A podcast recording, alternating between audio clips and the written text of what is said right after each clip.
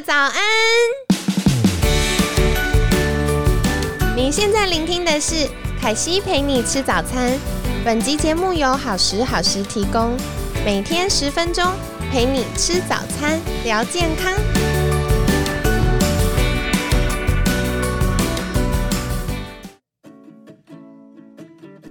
欢迎来到凯西陪你吃早餐，我是你的健康管理师凯西。今天星期五了，你们都还好吗？加油，在一天我们就放假。那今天一样呢，很开心，就是邀请到嗯功能医学以及肠道健康还有免疫专长的欧汉文欧医师。凯西好，大家好，我是对欧医师。然后延续我们昨天的预告，就是是呃，通常最难的那一题都会在星期五，所以我们今天也要来请教欧医师。其实、呃，这个议题凯西自己也觉得很有趣，然后也蛮意外的。原来荷尔蒙也跟我们自体免疫以及我们的免疫系统有关啊。嗯，是没错。那其实呢，基本上来说的话，在我们自体免疫疾病里面呢，它就是我们说女生真的是比较吃亏。对呀，女生已经呃每每二十八天要辛苦一个礼拜了，然后还有这个风险比较高。对，没错，因为尤其就是说在荷尔蒙比较容易波动的时期，对，像我们在第一天可能有提到，就是说，嗯，这样的所谓的第一次青春期跟第二次青春期，所谓的更年期，这种荷尔蒙波动期比较大的时候，那它就比较容易会诱发一些自体免疫疾病。哎，我顺带嗯想请问，我们女生其实还有一个阶段很容易荷尔蒙有剧烈波动，就是是怀孕，嗯，对，这个也会比较容易哎刺激。对，其实这个也会，对，凯西真是聪明。哎，谢谢谢谢，有去上课 有也差三。个对，因为其在怀孕的时候啊，其实会发现说，哎、有些的自体免疫疾病，譬如说像是那个类风湿性关节炎，哦有时候就会特别的比较严重。那或者说像是嗯、呃那个所谓的红斑性狼疮，所以在那个时间点也会特别的严重。所以有些嗯嗯、有些女生的话，我觉得都特别的辛苦，为了怀孕，自己本身又有自体免疫疾病，那因为像红斑性狼疮就制造一些抗体去攻击她的小朋友。没错，造成一些流产的问题，对，所以有时候真的说啊，有自体免疫疾病的话，她又要去同时控制她自体免疫疾病，那又要去又要再努力的怀孕，所以真的觉得是非常的辛苦这样子。嗯对对，没错。所以呃，像凯西也有遇到一些是很年轻，大概二十几岁的女生，大家就会觉得怀孕这件事离她很遥远。对但是其实如果她没有在初期控制比较好的话，也会影响她后面受孕的几率，而且也嗯会让她在受孕阶段，呃，这个症状变比较严重。是因为其实以我自己的临床经验来说的话，其实我帮助蛮多就是女性朋友，就是在她怀孕的时候，因为她本身有一些自体免疫疾病、啊或者是自体免疫的体质，对，那我就有帮助他们，就是透过一些功能医学的方式，那减少一些自体免疫的袭击，那让她可以顺利的怀孕，然后顺利的等于说平安的生产这哇，样子。太棒了！对，所以我就说，因为有时候觉得啊，这种事情也是蛮好。那其实我自己最印象深刻，其实就是我自己的表姐了。哦，对，因为我自己表姐的话，她本身来讲，她就是有一个多发性肌炎。多发性肌炎就是哦全身性的肌肉会不莫名的疼痛。对，嗯那像我们在第一天的时候，就我们在周一的时候有跟大家提到说，其实很多自体免疫疾病就是你没有办法去确定它到底是哪一种疾病。对那像我的像我表姐人是住在澳洲，她那时候他就澳洲医师就跟他讲说，你就可能是自体免疫疾病，但我还不能确定。那我嗯再等等看，只能先用一些药物先帮你控制。听到等等看都冒汗了。对，冒汗的。对，然后后来的话呢，那当然说当地的医师有开给他一些自体免疫的药物啦。是，对，但他当时怀第一胎的时候就很不幸的就流产了。对，然后后来的话，就是我姑姑就找上我，就问我说哎有没有什么一些方式可以帮忙她。对，然后后来她那时候就有回台湾，然后那时候就是有帮她做一些检查，是，然后后来就帮她用功能医学的一个方式做调理，这样子对。然后现在她的小朋友已经一岁半了，对哇，呀、太恭喜了，好棒哦！是对，所以就说，其实我觉得有时候啊，自己就是当医师，有时候觉得说，嗯，就帮助这些家人，然后又帮助一些病人达到对达到一些目标，我觉得也是觉得蛮开心的这样子。对嗯对对，嗯哎、那说回来，其实我们一直提到女嗯生，是那嗯、呃是不是这些自体免疫疾病有部分是跟性别差异有关呢？有没有哪一些是比较容易好发在男生身上，哪些比较容易好发在女生身上？对，因为其实大部分的一些自体免疫疾病的话，都会跟我们的女性荷尔蒙所谓的雌激素会有些关联性。那因为这几年来讲的话，像我们在昨天有跟大家提到一些些那个环境毒素，那一些是所谓的环境荷尔蒙。是，对，那再加上花旗现代人的一些压力呀、等等之类的，其实就影响到我们荷尔蒙的分泌，那让我们身体里面女性的雌激素相对于体内的另外一个荷尔蒙叫黄体酮，相对于它过高。哦，那这个现象我们叫做雌激素占优势。那所以呢，天生来讲，女性本来就是会分泌比较多的雌激素，对所以她们在这方面就比较吃亏，所以就会得到比较多的自体免疫疾病。对那哦所以你就说男女的差异上的话，应该说大部分来说的话，自体免疫疾病都是在女生身上比较多。男生也有，但是比较少。对，那男生会好发比较多的话，像是我们比较所熟知的僵直性脊椎炎，对对至少是，在男生身上是比较多的。哇，好特别，是，那在女生身上的话，比较会常见就是悬殊比例的话，像是红斑性狼疮，这个就是在嗯女生身上会比较常见的。那像类风湿性关节炎或一些甲状腺相关自体免疫疾病我目前听到好像也是女生比较多。女生，哇，是。不过嗯我觉得其实有另外一部分，就是我们女生常常会太照顾身边的人，比如说呃，特别是结了婚，可能会照顾长辈、照顾另一半、照顾小孩，是。就会更忘记要照顾自己。对，没错。然后，再来是因为我们女生荷尔蒙的影响也好，或者是其实我最近看了一篇研究，嗯。他说女生的大脑结构让我们比较容易敏锐，嗯，对，，因为要照顾在远古时代要照顾家庭嘛，对，没错，然后还要采集，所以它比较敏锐。可是敏锐到现在的生活，嗯，可能有灯光的时间比较久，对，没错然，后或者是工作比较繁忙的时候，是。它就比较容易造成我们的压力，比男生更容易感受到压力。对，那因为这个其实是因为在我们身体里面，女性会分泌比较多刚刚提到的雌激素，对，那雌激素其实会抑制我们大脑一个东西叫多巴胺的分解。哦，对，所以所以女生的话呢，其实通常来讲，体内的多巴胺都会比较高一点点。那我要举手举手，因为我们前面有聊到，就是多巴胺其实是帮助我们开心的、啊，对，帮助开心，那它其实也是帮我们帮助说，嗯，一些专注力、警觉力等等。对对对，都会有一些关联性。对，那它其实同时来讲，它也是我们身体一个奖赏系统。对呀、对所以太多不好，听起来是好东西耶，听起来好东西，但它如果太多的话，也 会让我们容易太多愁善感，就是过于心思细腻或是敏锐等等。啊了解，对，所以常常我们会说，嗯，其实像男生来讲的话，他的男性荷尔蒙比较多，但男性荷尔蒙其实他会比较倾向去让多巴胺快速的分解。哦，对，那所以的话呢，大家会发现说，男生其实特别喜欢去做一些有刺激快感的事情。对对比如说开快车或去高空弹跳等等，那就是为了让体内多巴胺上升，嗯对他才会去让他就是想要做一些让他觉得很兴奋的事情，让他自己才感觉到有一些奖赏快乐的事情。对。所以我们常会说，男人大概过五十岁、六十岁剩一张嘴嘛，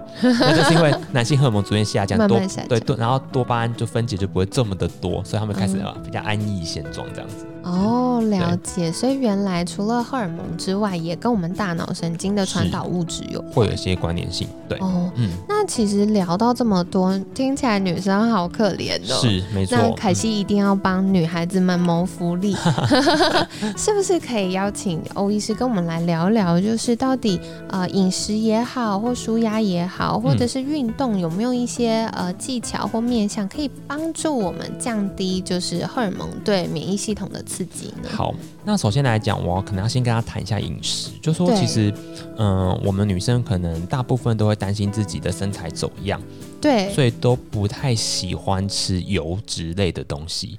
对，嗯很多女生就要过水，或者觉得啊吃一点肥肉就会变胖。对，那其实呢，我不知道，嗯、听众朋友或者是说，就是凯西应该都有听过一个东西，叫做多发性卵巢囊肿、多囊性卵巢症候群。对，哦它的意思是说，就是我们的卵巢它就可能不正常排卵，但是它的卵巢里面有很多一小颗一小颗的卵子聚集在那边，对所以我们叫做所谓的多发性的卵巢症候群。对，大家看到嗯那个 AMH 偏高，还觉得很开心，就对没想到是多囊性是多囊性卵巢。卵巢，对。